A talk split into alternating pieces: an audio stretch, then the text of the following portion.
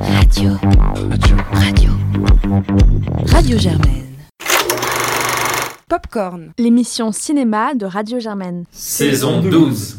Bonjour à tous, vous écoutez Popcorn, c'est l'épisode 24 de notre 12e saison et aujourd'hui on est en compagnie de Valentin.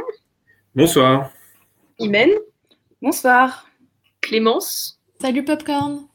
Et Paul. Bonsoir. Alors, il y a quelques semaines, on vous avait parlé du père et cette semaine, on va donc vous parler du fils, euh, Brandon Cronenberg, donc qui sort, euh, qui a sorti il y a quelques semaines en VOD son pro deuxième film après Antiviral qu'il avait sorti en 2014, donc le film d'horreur Possessor. Et puis ensuite, on va vous parler de Night in Paradise, un film sorti sur Netflix de Park Eun-jung, euh, un film coréen. Et donc, on va ensuite, dans notre rétrospective, se concentrer sur euh, le film de Minos Formal, Man on the Moon, avec euh, Jim Carrey autour du comédien et humoriste Andy Kaufman, qui est sorti en 1999. Et puis, on va compléter le visionnage de ce film par celui du documentaire Jim et Andy, qui est sorti en 2017 sur Netflix de Chris Smith, et qui est donc un documentaire qui revient sur le tournage de ce film, et particulièrement la relation et les, les ressemblances entre le personnage d'Andy Kaufman et, celui de Jim Carrey. Euh, et donc, on va tout de suite commencer par parler de Possessor de Brandon Cronenberg, dont on écoute un extrait de la bande-annonce. You have a very special nature. One we've worked hard together to unlock.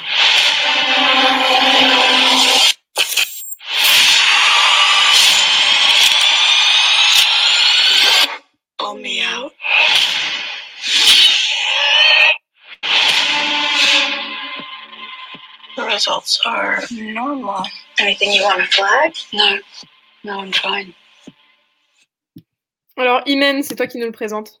Oui, donc euh, Possessor, c'est comme tu l'as dit, le second film de, Brandon Cronenberg qui a eu Grand Prix du jury au Festival international du film fantastique euh, Gérard Dermer euh, cette année, en 2021. Et donc, on y suit une agente qui s'appelle Tasia Voss, qui est au sein d'une organisation secrète qui utilise une sorte de technologie neurologique afin d'habiter le corps de n'importe quelle personne et de pousser cette personne à commettre des assassinats au profit de clients très riches. Et donc, on suit une de, ces, de ces aventures dans le corps du de, de Tassia Voss, avec euh, notamment la très grande, euh, euh, pardon, avec Andrea Riseborough, Christopher Abbott, Rossif Sutherland, mais surtout la très grande Jennifer Jason Leigh. Qu'est-ce que tu en as pensé, Valentin? Eh ben, j'ai beaucoup aimé. en réalité, je trouve que c'est un film. C'est un peu difficile en fait de pas tomber dans le dans le cliché de cette enfin d'une analyse qui voudrait lier ce film-là à au très lourd héritage que représente le fait de s'appeler Cronenberg et, d'avoir travaillé avec son père et d'avoir euh, voilà David Cronenberg comme euh, comme géniteur. Mais c'est compliqué ouais de, d'analyser le film sans penser à ça parce que c'est un film qui reprend beaucoup de thématiques euh, du père et, notamment bah, l'aspect horrifique. C'est un, un, vrai film d'horreur. et surtout des thématiques plus plus modernes et ça d'ailleurs a a, posteriori, ça prouve la modernité des thématiques du, cinéma de, de, David Cronenberg, euh, notamment celui des années 80. On pense beaucoup à, Vidéodrome, par exemple. Mais il y a quelque chose beaucoup euh, dans le film autour de la physicalité et de la virtualité. C'est-à-dire que réellement, Possessor euh, part du principe qu'il y a deux mondes, un monde virtuel et un monde physique, et que les deux s'entrechoquent. Et, le film scrute vraiment ce qui se passe quand, quand tu, un process virtuel vraiment dérape dans, dans, le physique. Parce que euh, tu l'as expliqué, l'idée c'est de, conduire euh, psychologiquement euh, un être dans un autre être et dans le corps de quelqu'un d'autre.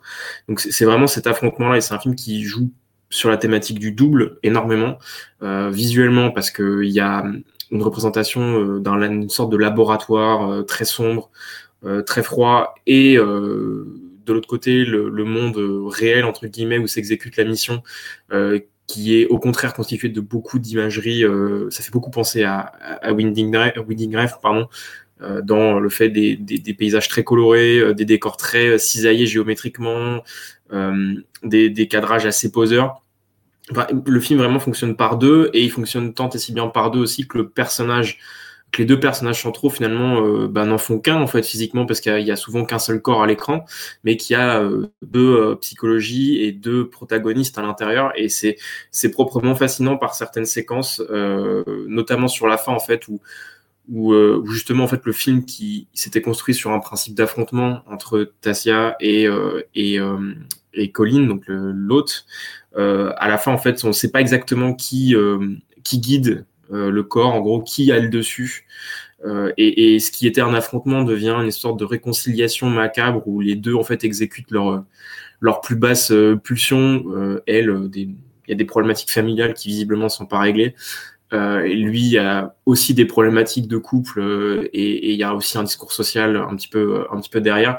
Mais c'est un film que j'ai trouvé vraiment vraiment fascinant, hyper beau et hyper digeste. Ça aurait pu être très lourdingue. Euh, ça l'est pas du tout. Je trouve que le film est juste ce qu'il faut déterrer pour faire comprendre son concept, pour mener à bien ce qu'il a envie de ce qu'il a envie de mener à bien.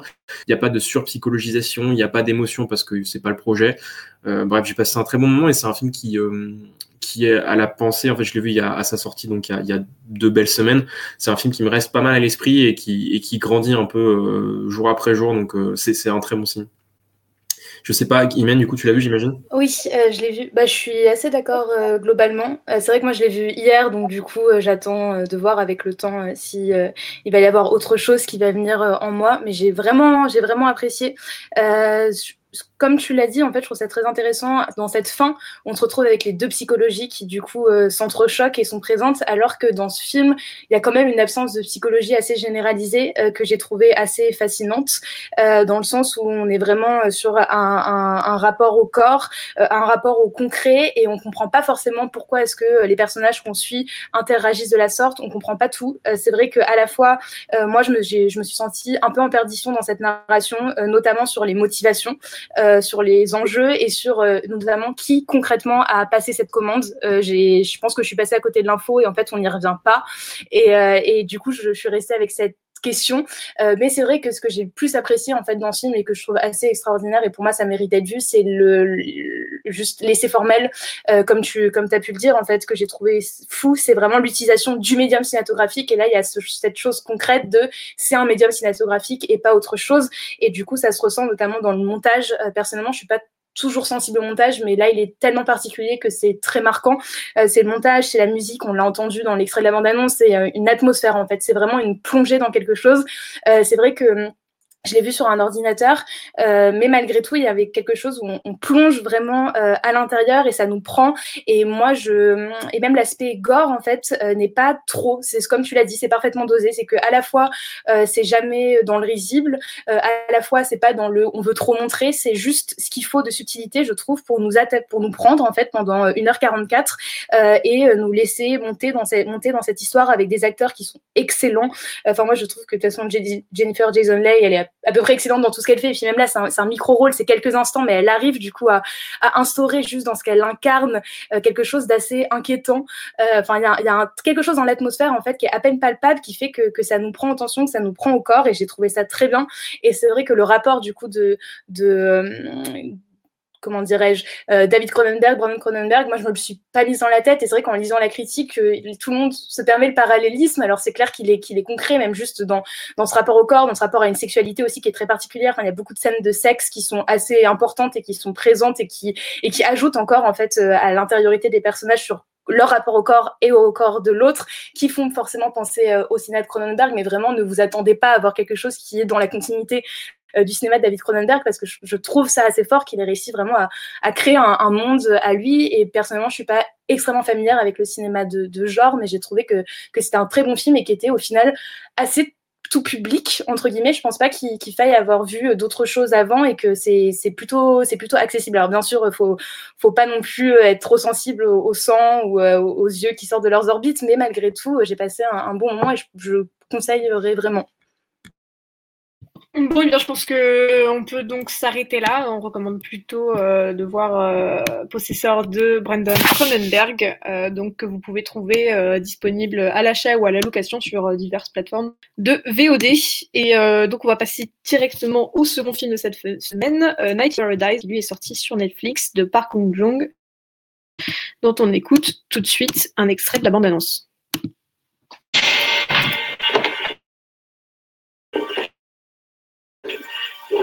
아무리 우리가 이렇게 된 건 솔직히 형님도 원하시는 거 아닐까? Bon alors pour ceux qui ne sont pas bilingues donc en coréen, je vais laisser Valentin présenter le film. Ouais, eh ben ça va aller vite hein, parce que c'est c'est pas c'est pas un film qui construit un scénario hyper complexe, hein, ni hyper original. Euh, ça raconte l'histoire d'un tueur à gages, euh, Daegu, qui est euh, dont la sœur est assassinée euh, au tout début du film et qui décide de se venger en abattant le, le chef de gang euh, rival. sauf qu'évidemment, quand on fait ça, on s'expose à des conséquences. Donc, il est envoyé sur une île en exil, sur l'île de Jeju, en exil. Et, euh, et, sur cette île, il rencontre, euh, il rencontre une jeune fille euh, dont le père vend des armes et qui, donc, tous les deux aussi sont impliqués dans des, dans des histoires assez sombres. Et donc, bah, tous les trois, ils vont plus ou moins devoir faire face à leur, à leurs problématiques, des problématiques assez communes, hein, c'est-à-dire globalement être, être poursuivi par des mafieux. Claire, tu l'as vu du coup le film? Ouais, ouais, je l'ai vu. Euh, bah alors, effectivement, tu as dit que le, scénario euh, tombait sur un, timbre poste et je pense que je, peux commencer là. Bon, moi, clairement, c'est un film que j'avais assez envie de voir. Et c'est vrai qu'avec le, pitch, je m'attendais à quelque chose euh, comme Battle Royale, c'est-à-dire un truc vraiment plutôt spectaculaire et avec un, pitch très efficace. Et je pense que le principal défaut du film, c'est que on a l'impression qu'il a pas confiance que son scénario est en fait hyper hyper prévisible. Enfin, c'est voilà, c'est un film de mafieux hyper stylisé enfin même pas tant que ça, mais en tout cas qui essaye de l'être, euh, très, très stylisé, qui, met vraiment très très longtemps à arriver à son à, son principe ou à sa dynamique euh, directrice qui sans trop spoiler en fait c'est euh, une sorte de deux personnages qui sont tous les deux à leur manière condamnés à mort et qui décident de avoir une sorte de pas de dernière envolée mais en tout cas qui sont dans cet état d'esprit là et, qui quelque chose qu'on arrive à, au, au peut-être au premier tiers du film, donc déjà au, bout d'un assez long moment. Euh, D'ailleurs, le film fait fait 2h10 euh, et, euh, et enfin on a l'impression qu'il met extrêmement, vraiment très longtemps à tourner autour du pot pour raconter au final quelque chose de très simple. Et du coup, il loupe euh, l'efficacité qui, en général, est pas plutôt très bienvenue sur ce genre, sur ce genre de film qui, qui avant tout, j'ai l'impression, en tout cas, essaye de vendre, voilà, du, du, spectacle euh, et qui fait qu'au final euh, il est il est euh, bah, juste assez long vraiment pas rythmé moi je me suis vraiment ennuyée pendant tout le long de ce film. Il a il a en fait une intention et des enfin des choix qui me paraissent ou complètement aléatoires ou en tout cas il a une intention que je comprends pas avec des, des motifs qui sont qui sont qui sont très surprenants. Enfin, je sais pas, je trouve qu'il a un rapport, par exemple, très particulier à la bouffe, enfin à la nourriture. Il y a des scènes de, de il y a des scènes de repas euh, qui sont, euh, qui sont, euh... bon, en général, il essaie de les dynamiser, mais qui, qui essaie, qui essaie de mettre en scène quelque chose qui, qui arrive pas et qui au final euh, développe une sorte de motif assez bizarre, donc je comprends pas l'intention et qui au final euh, sont plus, plutôt plus irritantes qu'autre chose parce qu'elles sont juste interminables.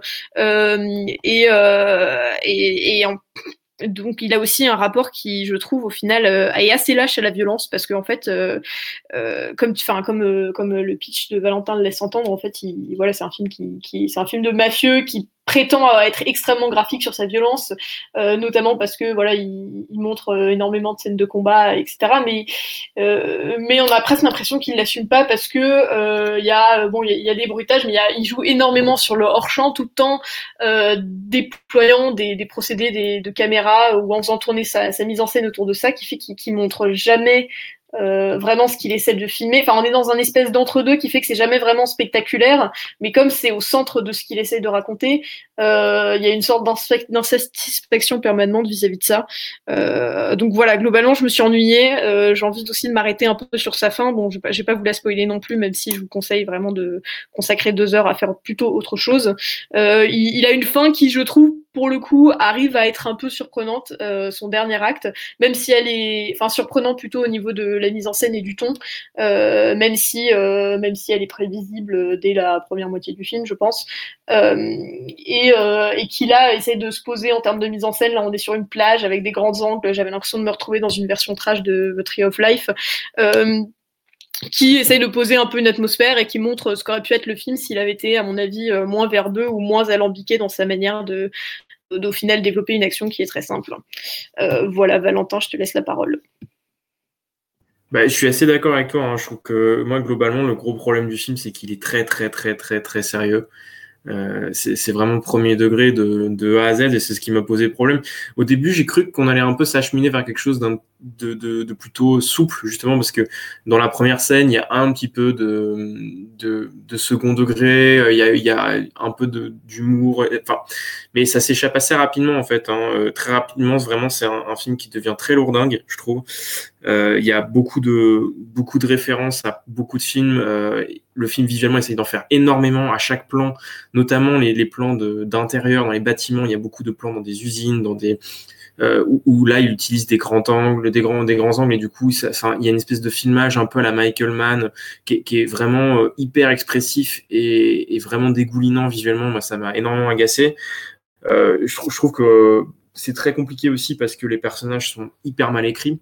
Enfin, c'est même pas tant qu'ils sont mal écrits, c'est-à-dire que ils sont, c'est des personnages qui sont des personnages fonction euh, dont tu sais à l'avance exactement ce qu'ils vont être. C'est-à-dire que tu as le tueur à gage euh, un peu en souffrance avec des, des, des une histoire personnelle. Tu as le grand méchant. Alors, je, je, recommande d'ailleurs le personnage, euh, le, chef de, un des chefs de gang avec des cheveux plaqués en arrière. On dirait Michael Corleone dans le Parrain 2. C'est assez effroyable. Euh, mais, euh, mais, mais voilà, ils sont vraiment réduits à une fonction et notamment le personnage féminin est abominablement mal écrit, c'est-à-dire que ça va être vraiment la jeune fille qui va créer euh, euh une sorte de challenge pour le héros qui est en fait un, un, type un peu dur à cuire mais qui là va se laisser attendrir parce qu'elle a un petit peu du caractère. Enfin bref, c'est vraiment cousu de fil blanc. Et moi, justement, tu parlais de la fin euh, parce que parce qu'elle change un peu de ton. Euh, juste avant la, toute fin, il y a quand même 25 minutes euh, de dénouement où là, c'est euh, ça, on passe du film très sérieux au film euh, larmoyant. Enfin, c'est terrible, quoi. C'est vraiment terrifiant, terrifiant de, de, de, de, bêtises et de, de premier degré, quoi. Vraiment, j'avais j'avais envie que ça se termine. Le personnage central vraiment agonise pendant 20 minutes. Et désolé du spoil, mais vraiment, c'est annoncé dès le départ, ils sont tous censés mourir. C'est vraiment, c'est terrible, c'est terrible. Donc euh, ne perdez pas votre temps avec ça. Euh, ça vient puiser dans plein de références que le cinéma occidental connaît, de la Corée, que ce soit Bong Joon-ho ou, ou, même euh, J'ai rencontré le diable, parce que d'ailleurs au passage le, le, réalisateur et le scénariste de, du film J'ai rencontré le diable. Donc, ça vient puiser des éléments un peu partout, mais ça, ça, ça, ça, ça n'arrive à rien. C'est terrible. Ouais, rien que pour cette scène euh, d'agonie qui dure bien 25 minutes euh, à base de coups de boule et de gros plans euh, sur des têtes ensanglantées, euh, je pense que ça devrait vous, vous, suffire à vous dissuader euh, de regarder ça et de vous pencher vers des références de thrillers coréens bien mieux dont, dont, dont, ce cinéma ne manque pas. Euh, bah on va parler euh, à présent de films sortis il y a un peu plus longtemps, puisqu'on va parler d'un film euh, de Milos Forman sorti en 1999, Man on the Moon, dont on écoute tout de suite un extrait de la bande-annonce.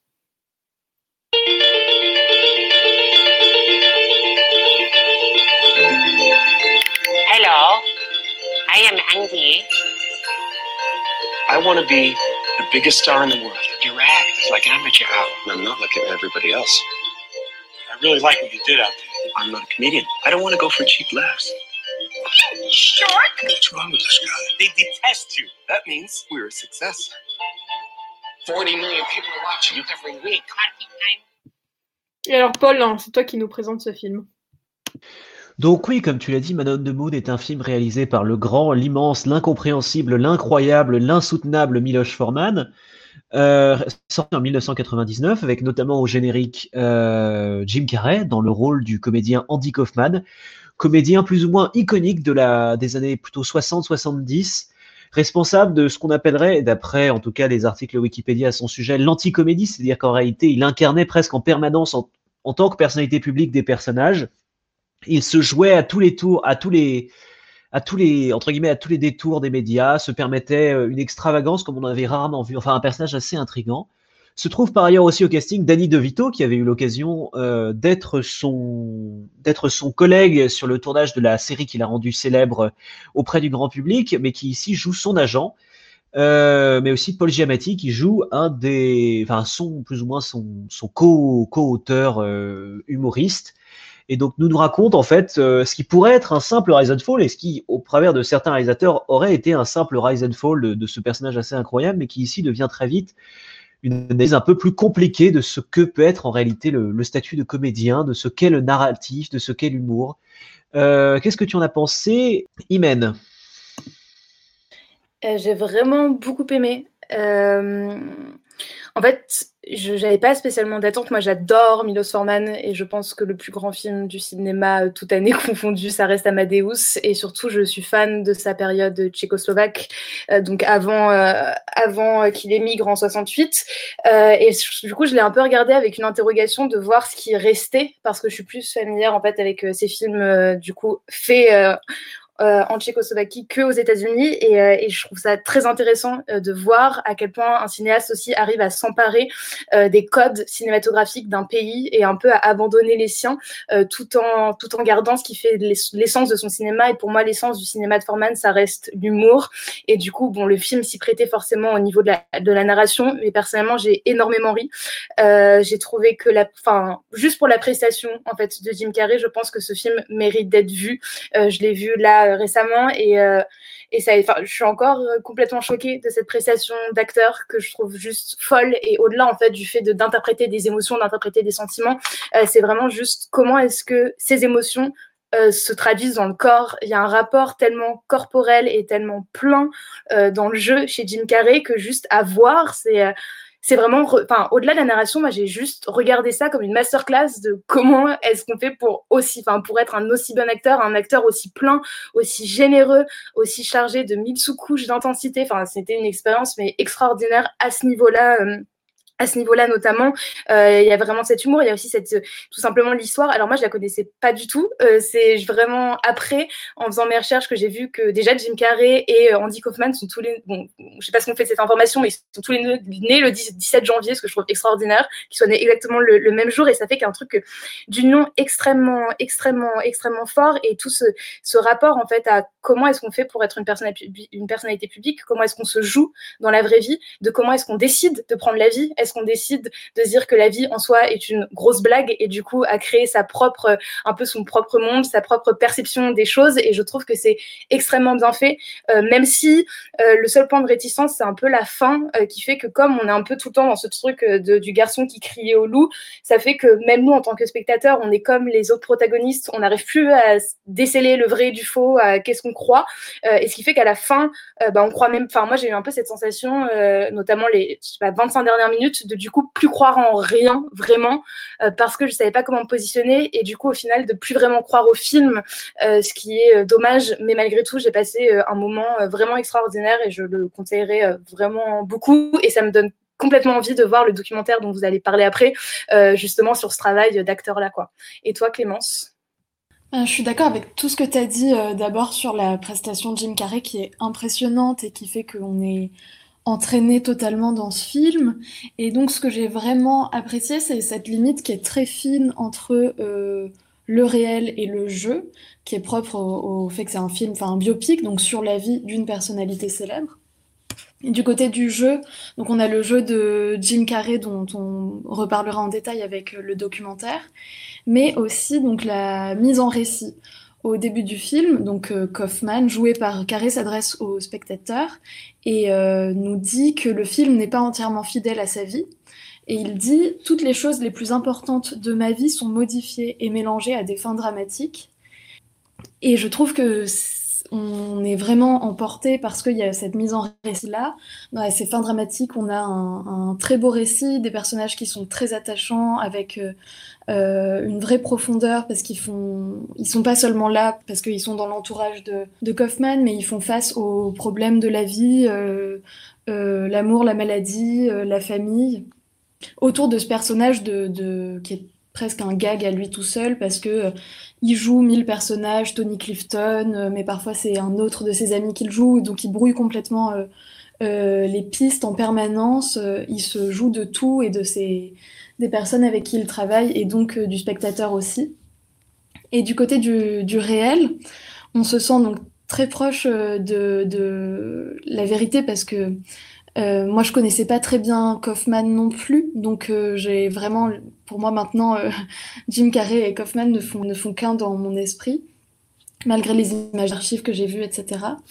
Et euh, je pense que ce qui est incroyable, c'est comme tu l'as dit, Paul, il y, y, a beaucoup de personnes qui ont joué dans le film, qui ont vraiment fait partie de l'entourage d'Andy Kaufman. Euh, par exemple, Jerry Lawler, qui est un catcheur professionnel, qui avait affronté Andy, et donc il y a des scènes très très marrantes avec ce catcheur et qui sont, enfin, criantes de, vérité et de, et de, oui, on a l'impression d'être face à des images d'archives. Donc je vous encourage vraiment à voir ce film et encore plus à le voir en le faisant dialoguer avec euh, Jim and Andy dont on vous parle juste après. Toi Paul, qu'est-ce que qu'est-ce que t'en as pensé? Bah, je suis un peu emmerdé parce que, bah, parce que comme, comme l'a très très bien dit euh, Imen, Miloš Forman est le plus, l'un des plus grands réalisateurs de tous les temps. Sa période tchécoslovaque est une suite d'images d'épinal absolument fantastiques qui évidemment culmine avec euh, Les Amours d'une blonde qui a été restaurée récemment et que vous vous devez d'aller voir si vous avez 1h30 de temps libre. Euh, après, il a enchaîné sur une carrière américaine qui est tout aussi fructueuse. Et surtout, là où je vais vous rejoindre, c'est que je pense que Miloš Forman est le plus grand réalisateur de biopic américain. Et c'est quelque chose qui se matérialise beaucoup plus que chez d'autres réalisateurs, c'est-à-dire que Forman a cet art du montage très précis, de la gestion notamment de la musique, qui est toujours un composant extrêmement important du, rythme de ces scènes, qui lui permet aussi de, de, construire une harmonie permanente en fait du mouvement euh, dans ces images que je trouve très très très beau.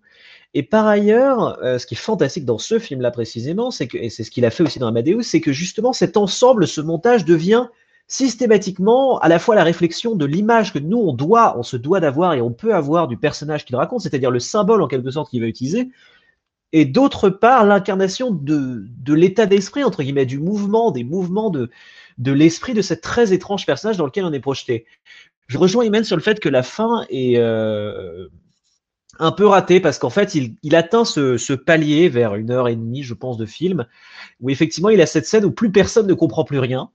Euh, qui est une scène de télévision d'ailleurs où intervient le vrai Bob Smuda, donc le personnage qui, inter, euh, Paul, Paul qui intervient effectivement pendant cette scène. Euh, donc il, part très très très loin dans, son illusion, parce que là encore une fois on revient à cette idée de mise en scène effectivement de reprendre tous ces proches de, de Kaufman pour jouer les rôles principaux, pour jouer des rôles principaux, pour jouer, pour jouer leur propre rôle parfois. C'est un magnifique hommage de sa part justement à ce que pouvait être ce personnage, parce continue en fait à créer une espèce de, de nid d'illusion, de références cinématographiques, visuelles, et surtout, encore une fois, de façon très très importante, musicale.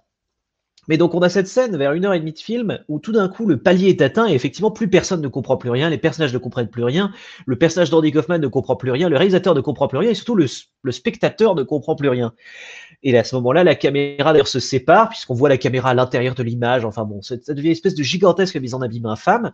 Et une fois qu'il a atteint ce stade-là, euh, il a beau se démener, essayer de d'assainir la mise en scène, les plans deviennent beaucoup plus longs, et il se permet des choses beaucoup plus mélodramatiques. Il y a une scène vers la fin qui est absurdement mélodramatique et dont on, arrive à peine à croire que, que Forman l'ait pu la tourner.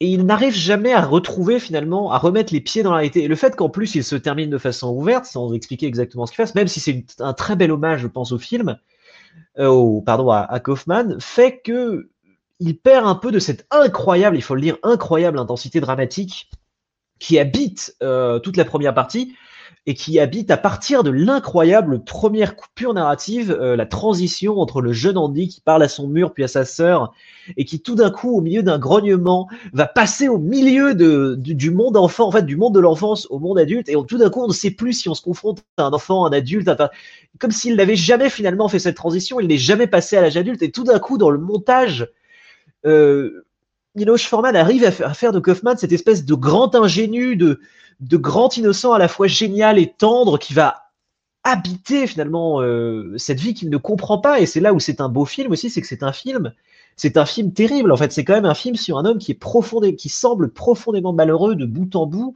qui continue à fuir systématiquement dans tous ses rapports sociaux une quelconque forme de réalité, qui finalement finit comme la chute d'une blague qu'il a peut-être lui-même orchestrée et il y a souvent dans les, dans les incompréhensions, dans, justement dans cette perte permanente de repères, un malheur qui se transmet de ce personnage par la performance, tu l'as souligné, Imen, de Jim Carrey, qui est, euh, qui est scandaleusement bon, enfin qui, bon, on en parlera après dans Jim Andy, mais qui c'est bon, pas forcément, euh, qui est appelé peut-être un peu trop loin, et on peut dire arguer d'ailleurs que ça a probablement détruit l'acteur, mais qui vraiment incarne euh, cet homme qu'on n'a jamais vu, en fait, qui a besoin de jouer sur une quantité de, de rôles différents en quelques minutes qui est saisissante. Et oui, c'est ben, c'est un film de Miloš Forman. C'est pas le meilleur Miloš Forman parce que ben, parce que c'est pas Amadeus, mais le problème c'est que même les pires Miloš Forman sont des années-lumière au-dessus de la majorité des films hollywoodiens, enfin des majorités des films jamais sortis. Donc c'est difficile de dire quoi que ce soit. Ben Claire, Claire, toi, qu'est-ce que tu en as pensé? Bon, bah, je, je vais être pas très original hein, euh, sur euh, par rapport à vous, évidemment. Euh, euh c'est un, un, un, vraiment un très grand film, autant que Miloš Forman est un très très grand réalisateur. moi, ce que je trouve assez passionnant en fait dans son postulat de base, c'est que bon, il choisit de faire un biopic, donc un film biographique, qui est probablement sur papier l'un des genres les moins intéressants d'un point de vue cinématographique, parce qu'on a l'histoire, on a l'imagerie, donc ça donne souvent dans, dans dans ces itérations les moins heureuses, euh, ça donne souvent des, pages Wikipédia euh, mises en image. Euh, là, ce que je trouve passionnant en fait dans ce choix-là, c'est le fait qu'il décide de faire un biopic sur un personnage qui est inexplicable, ou en tout cas tel qu'il le raconte, qui, qui, est un mystère en fait du début à la fin. c'est une énigme, c'est-à-dire du début à la fin, à aucun moment il va essayer de nous expliquer, ben voilà, Andy Kaufman avait été bien comme il le prétendait, toujours persuadé d'être absolument premier degré euh, sérieux à tout moment et, il s'est d'ailleurs toujours refusé euh, le titre de, génie comique, mais tout, enfin, lui était perçu, il a toujours revendiqué le fait qu'il ne faisait que, que des choses très sérieuses et que c'était vraiment malgré lui que ça faisait rire. et donc à aucun moment en fait il va essayer de, fournir une explication à, ce personnage et donc en fait tout le film et toute sa structure va être dans le prolongement de cette, cette illusion ou cette confusion euh, que Andy Kaufman, euh, qui, faisait euh, l'art d'Andy Kaufman et, qui fait euh, l'art de ce film.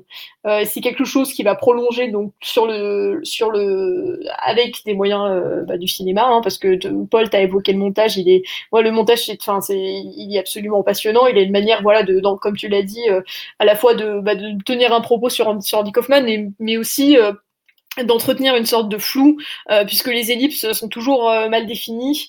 Euh, il y a les scènes qui se répondent d'une manière ou d'une autre, souvent de manière très, très ironique, et on a du mal en tant que spectateur à se dire est-ce que c'est une interprétation de la scène, est-ce que c'est une réponse, est-ce que c'est juste Miloš Forman qui, s'amuse, et donc en fait cette espèce de confusion permanente qu'il y a autour du, personnage d'Anti Kaufman, et, et, c'est vraiment l'effet du film, et donc il arrive à faire ce truc extraordinaire de, de restituer l'esprit d'un personnage, enfin de, ce que faisait Andy Kaufman, sans, non plus essayer de lui donner un, une explication euh, comme on pourrait peut-être tenter de le faire euh, quand on décide de faire un biopic. Euh, alors du coup, sur, sur le visionnage, moi j'ai été complètement fascinée dans les peut-être la, première heure justement par cette espèce de capacité qu'il a à, donc euh, à être en permanence sur le fil dans ses spectacles. On ne sait absolument pas dans quelle direction il, parle. À un moment, euh, le bah, du coup, Andy Kaufman euh, donc dit, enfin son, son, personnage joué par Jim Carrey dit quelque chose comme ce spectacle, ce sera le plus grand spectacle ou la plus grande expérience sociologique. Et évidemment, il y a un peu de ça. on est en permanence entre le gène absolu, le fait de se dire ah non mais est-ce qu'il est, est vraiment en train de complètement tout foirer? Ou alors en fait est-ce qu'il a cinq cinq, euh, cinq trains d'avance sur nous et qui est en train de, en train de bah, juste de se jouer de nous. Euh, et donc, euh, donc j'étais complètement fascinée par ça et par cette capacité à être complètement sur le fil et à, à, entretenir cette confusion, mais d'une manière qui est toujours au final quelque part récompense quelque part le, le, spectateur de son attente. Et je trouve, comme vous avez commencé à l'expliquer, que dans sa seconde partie, enfin comme vous l'avez dit, Iman et Paul, il est un peu moins équilibré.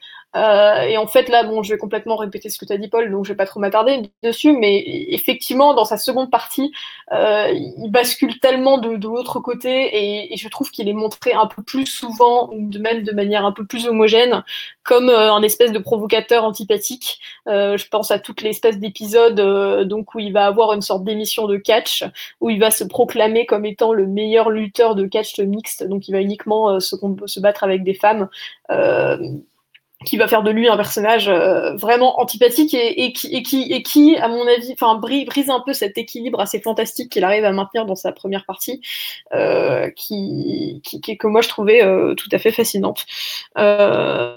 Ça reste un, grand film, un, très très grand film, moi que j'avais depuis très longtemps envie de voir et je pense que je vais revoir de nombreuses fois parce que je pense que c'est un film qui, gagne, qui gagne au revisionnage, comme tous les grands films. Euh, et je pense qu'on peut donc s'arrêter là sur euh, Man on the Moon. Euh, donc, la, le, sachant que globalement le message est très clair, allez le voir ou le revoir, comme allez voir Amadeus et, et tous les films de Miloš Forman. Et puis nous, en attendant, on va donc compléter cette analyse en parlant de Jim and Andy, donc leur documentaire produit, enfin réalisé par euh, Chris Smith en 2017 euh, et qui revient précisément sur la manière dont Jim, euh, Jim Carrey s'est plongé dans le personnage de Andy Kaufman, comment est-ce qu'il s'est comporté sur le tournage et dont on écoute tout de suite un extrait de sa bande-annonce. So Jim, yes. How would you start this movie? Hmm. Good evening, ladies and gentlemen. My name is Jim Carrey, and how are you this evening? Alrighty then. Finding out you have something special and it gets a reaction. That's how I got attention and love.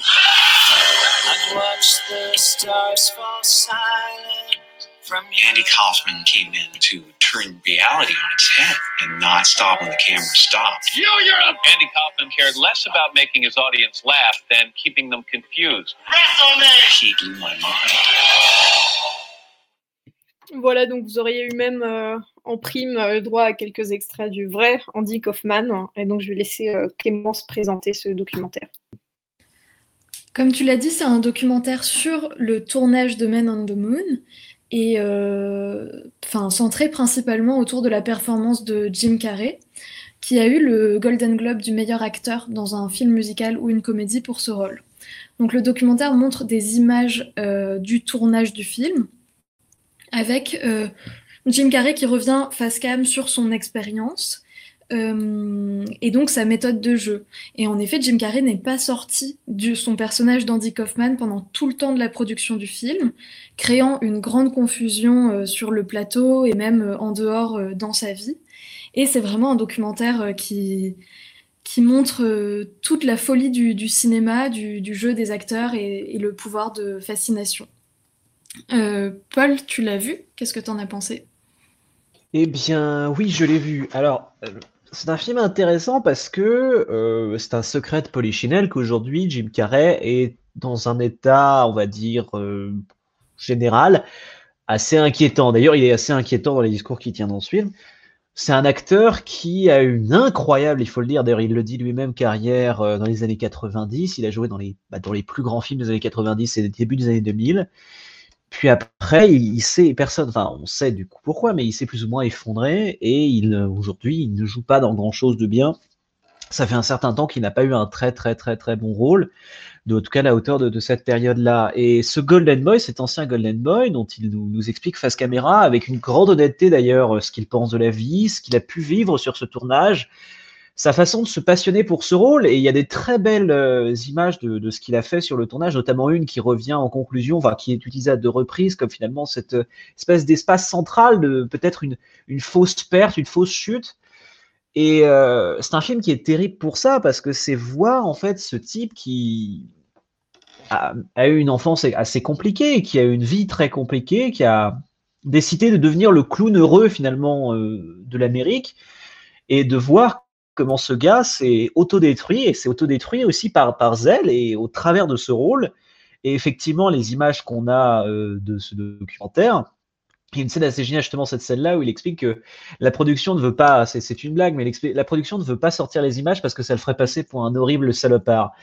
Et c'est un fait que sur ces images, il se comporte extrêmement mal. Et pendant toutes ces images, il se comporte extrêmement mal. Les idées fusent, il s'engage dans ce rôle, il devient une espèce de, personnalité extravagante, mais en même temps, il se comporte objectivement comme une sacrée enflure avec la majorité des gens qui travaillent avec lui. Et les gens s'y adaptent. Et il y a aussi cette beauté-là de, tout d'un coup se, passionner pour cette espèce de, comportement un peu euh, fanatique.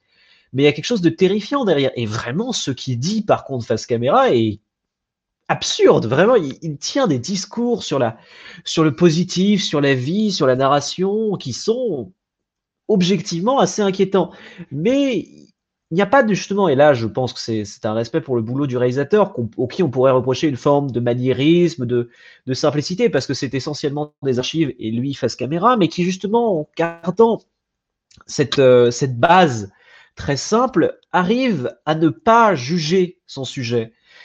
Et même si nous, on va commencer évidemment par juger son sujet, parce que les images qu'on nous balance à la gueule très très vite sont, bah, sont assez intenses, entre guillemets, en définitive, justement, c'est parce que il se permet de l'accompagner plus qu'autre chose, sans, sans mépris, parce que je, je, je, fais ce discours avec un certain mépris pour le, pour le personnage de Jim Carrey, ce qui est mal, parce qu'objectivement, c'est un, un, des plus grands acteurs de la comédie, mais parce que la, vidéo, enfin, le, film me fait un peu peur pour, l'état dans lequel il a l'air d'être, mais c'est vrai qu'il n'y a aucun mépris, il n'y a aucune haine de ce personnage. On se fait ses propres opinions sur ce qu'il a pu être, sur ce qu'il a pu devenir, et ça, c'est très beau, d'abord parce que c'est assez dans l'image du, du, film en lui-même, et d'autre part parce que c'est un, euh, c'est un bon moyen finalement de d'essayer de comprendre ce que peut être Hollywood.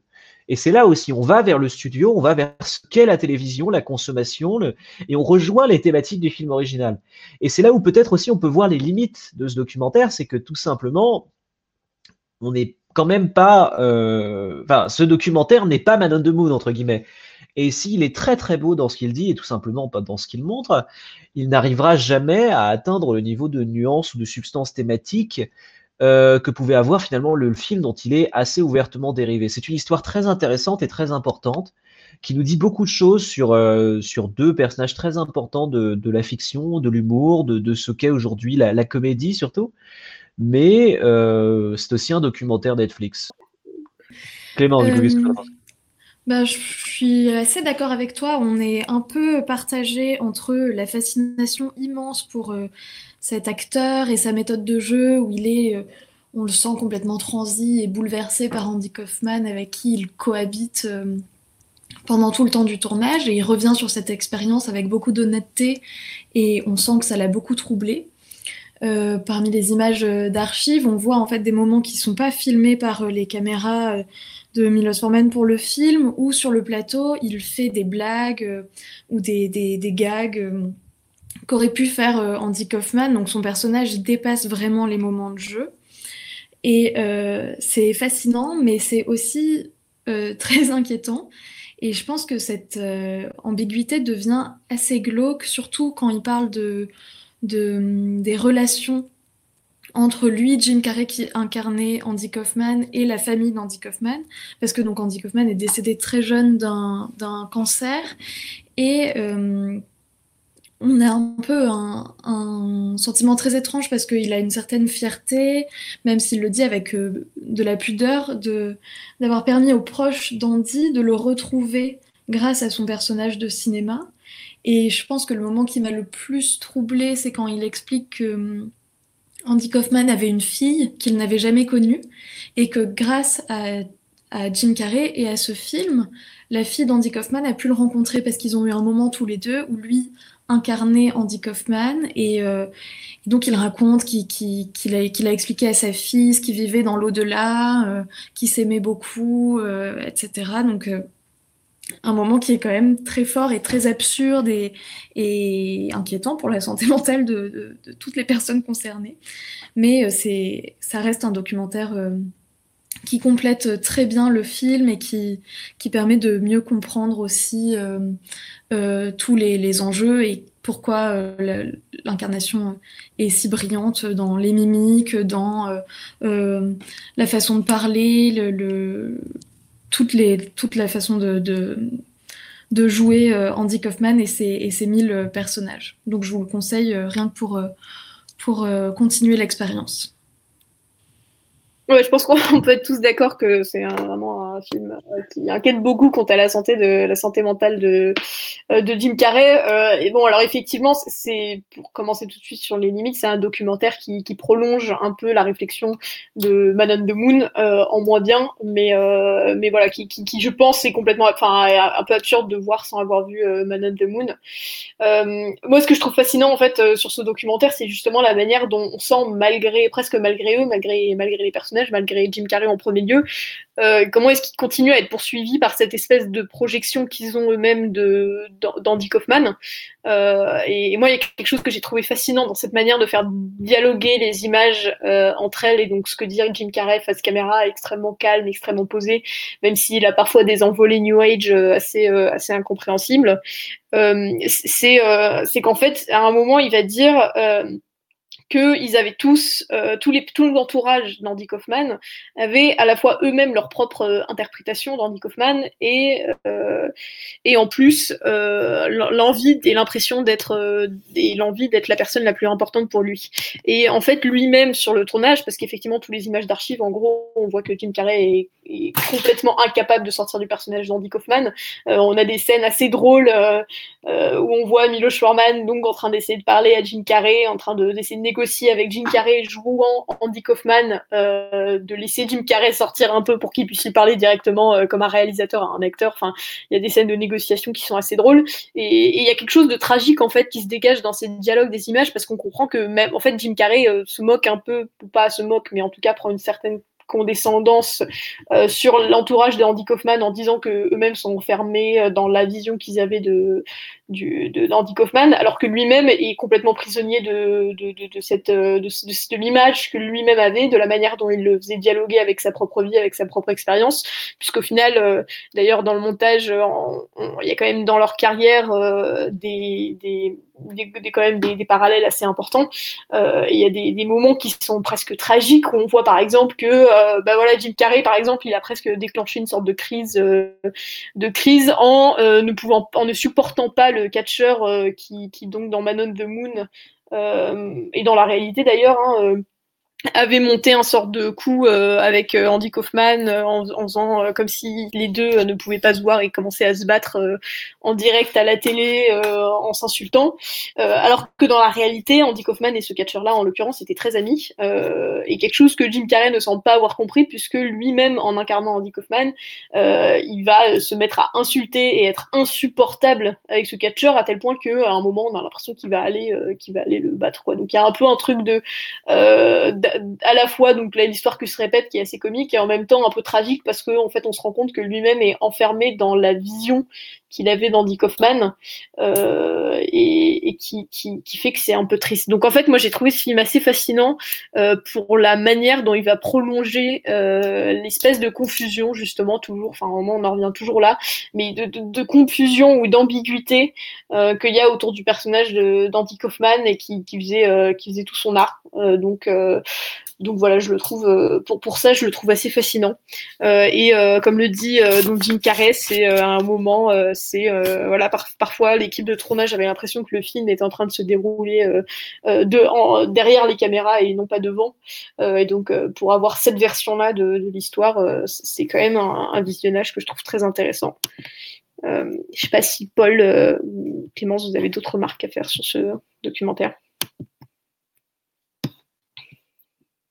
Non, non, non, je pense que tu as, tu as bien résumé globalement ma pensée sur, euh, sur beaucoup des aspects les plus, les plus inquiétants ou problématiques de ce film, mais qui, qui en font aussi un document fascinant et qui, euh, bah, pour le coup, est, reste touchant, même si c'est pas, euh, c'est pas un grand moment, et surtout ça ne peut pas exister sans Madame the Moon, ce qui est à la fois son, sa plus grande qualité et son plus grand défaut, puisque globalement c'est forcément une copie inférieure, mais en même temps euh, un, un, objet passionnant de, de, ce que peut être, euh, de ce qu'a pu être euh, ce moment de la carrière, de, de, belles scènes, de moments un peu étranges, mais finalement de, de, de ce chemin terrible qui, qui quand même, enfin, c'est quand même très très inquiétant l'état dans lequel est Jim Carrey. Je, je reviens là-dessus, mais qu'est-ce qui se passe Bon, enfin, je, bref, c'est quand même un film pour vous c'est vrai que le, passage où, où, il raconte euh, ce qui s'était passé dans euh, International Shine of a Spotless Mind, où euh, Michel Gondry lui avait dit c'est magnifique comme tu es là maintenant, tu as l'air brisé, reste comme ça, et donc lui-même avait cru comprendre qu'il fallait qu'il reste brisé. Enfin, voilà, c'est vraiment l'acteur studio, mais même y a, on a continué d'avoir cette ambiguïté de est-ce qu'il est en train de même de se moquer de nous et de raconter n'importe quoi, ou est-ce qu'il est parfaitement sincère? Enfin, qui, fait que ça reste un documentaire très intrigant. Euh, donc voilà, si vous avez vu et aimé forcément euh, Man on the Moon, euh, Jim and Andy, donc disponible sur Netflix, en plus c'est facile, apporte, enfin prolonge cette expérience tout en apportant des clés de lecture à comment est-ce que Jim Carrey a fini par atterrir dans Sonic le film. et sur ce, ben, on va passer à la dernière partie de cette émission, les coups de cœur et coups de gueule de chacun. Je vais laisser Valentin commencer. Et eh ben moi, un coup de cœur en réaction à, une précédente émission, euh, puisque j'ai vu euh, l'adaptation euh, de Pietro Marcello du, livre Martin Eden. Et, et, je dois dire que j'ai apprécié ce film, alors que quasiment vous tous, je ne sais plus qui était exactement présent lors de cette émission, vous l'avez quasiment tous confié. à ma plus grande surprise, euh, et à ma plus grande colère. Non, j'ai trouvé ça euh, plus sérieusement très très euh, très très beau, notamment pour pour tous ceux qui ont lu le livre. moi, j'ai trouvé, je trouve que c'est une adaptation qui fait un vrai travail d'adaptation parce que qui prend des vrais partis pris par rapport à, au personnage qu'il dépeint. C'est pas exempt de, de défauts. Mais, euh, mais il y a une vraie idée derrière de, de faire vraiment une œuvre qui soit indépendante euh, du livre. Et donc, je n'y ai pas retrouvé, euh, je n'y ai pas retrouvé tout ce que j'avais pu voir dans, dans Martin Eden. Il y a des dimensions qui ont été passées sous silence, qui ont été amoindries. Euh, c'est un livre qui est beaucoup moins social que, c'est un film pardon qui est beaucoup moins social que n'était le livre, euh, qui parle beaucoup moins de cette, cette, cette notion de, de, transfert de classe, de l'ouvrier qui s'élève et puis qui se retrouve entre deux eaux parce qu'il est parce que le monde qu'il a laissé derrière lui euh, est, est, définitivement perdu et que celui auquel il aspire euh, d'appartenir lui restera à, à, tout jamais fermé. Ça, c'est un aspect qui, qui, qui, est évidemment passé sous silence dans le film parce que je pense que peut-être pas assez visuel, pas assez euh, pas assez facile à prendre en main, mais je trouve que le, le film en revanche en fait un héros euh, fin de siècle décadent euh, à, la, à la Huysmans que, que j'ai trouvé vraiment euh, hyper chouette et, et, la fin du film qui peut-être un peu plus en roue libre par rapport au roman moi m'a beaucoup enthousiasmé pour ce pour cette raison-là. C'est une facette du livre qui existe, c'est une facette du personnage qui est bien réelle, mais mais qui est vraiment prise à bras le corps par par le réalisateur et je trouve que euh, l'acteur principal qui joue euh, Martin Eden l'incarne de manière vraiment fantastique. Euh, donc voilà, je, je m'érige contre, contre, contre vos critiques acerbes. Bon, bah, comme ça, tu auras eu ton droit de réponse au final. C'est un semi-coup de cœur, semi-coup de gueule. Désolée. bon, on va peut-être faire un contre-coup de cœur la prochaine fois. Qui sait Eh bien, Imen, à ton tour, pour ton coup de cœur ou coup de gueule. Euh, moi, c'est un coup de cœur. C'est un film qui s'appelle Manille, euh, d'un réalisateur philippin qui s'appelle Lino Broca. Ce film est sorti en 1975. Euh, j'ai mis un an et demi à le trouver. Donc, sachez que si vous le cherchez, il est chez Potemkin parce que pendant un an et demi, j'ai fait tous les magasins de DVD de Paris parce que c'est introuvable. mais c'est juste un des plus beaux films que j'ai vu de ma vie et je vous le conseille grandement. Donc, je vais vous dire de quoi ça parle. C'est l'histoire d'un jeune garçon qui s'appelle Julio qui est amoureux d'une d'une fille qui s'appelle Ligaya et ils vivent dans une espèce de petite ville de campagne. Et un jour, une femme euh, vient à Manille, euh, vient à Manille, pardon, vient dans la ville de campagne pour proposer aux jeunes filles du village de les emmener dans la capitale en leur vendant en gros euh, la vie de rêve, du travail, une situation. Elle s'en va, lui après va à Manille pour la retrouver et en fait on se retrouve un peu dans juste l'enfer de la ville urbaine où lui est à la recherche de celle qu'il aime sauf qu'il ne la trouve pas. il se retrouve engagé comme ouvrier dans un dans le bâtiment donc on voit aussi euh, euh, comment sont traités les migrants, euh, là la situation des ouvriers, puis ensuite ils se retrouvent dans la prostitution. Bref, on est un peu dans cette descente aux enfers, mais qui est juste d'une beauté extraordinaire et il y a un, rapport qui est fou. On est un peu entre du Ken Loach au niveau de, de, de, la situation sociale, de comment est-ce qu'on dénonce concrètement la situation dans le pays à ce moment-là, mais du Fassbinder dans l'esthétisme. Et du coup, ça fait que c'est quelque chose de juste sublime à voir. On a à la fois une humanité qui est profonde et une bienveillance aussi pour les sujets euh, et un esthétisme qui est juste sublime. Plus des, enfin bref, c'est un un film qui est énorme. Euh, ça dure deux heures, mais c'est deux heures de beauté, de poésie et d'humanité et euh, je vous le conseille grandement. Voilà.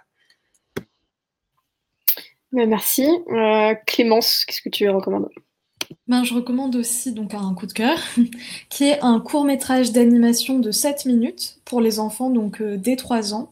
Ça s'appelle L'oiseau et la baleine et c'est un film de Carol Freeman qui est une Irlandaise qui est sortie en 2018. L'oiseau et la baleine, ça fait partie d'un film qui a été présenté au cinéma sous le titre de L'Odyssée de Choum, qui est un autre court métrage.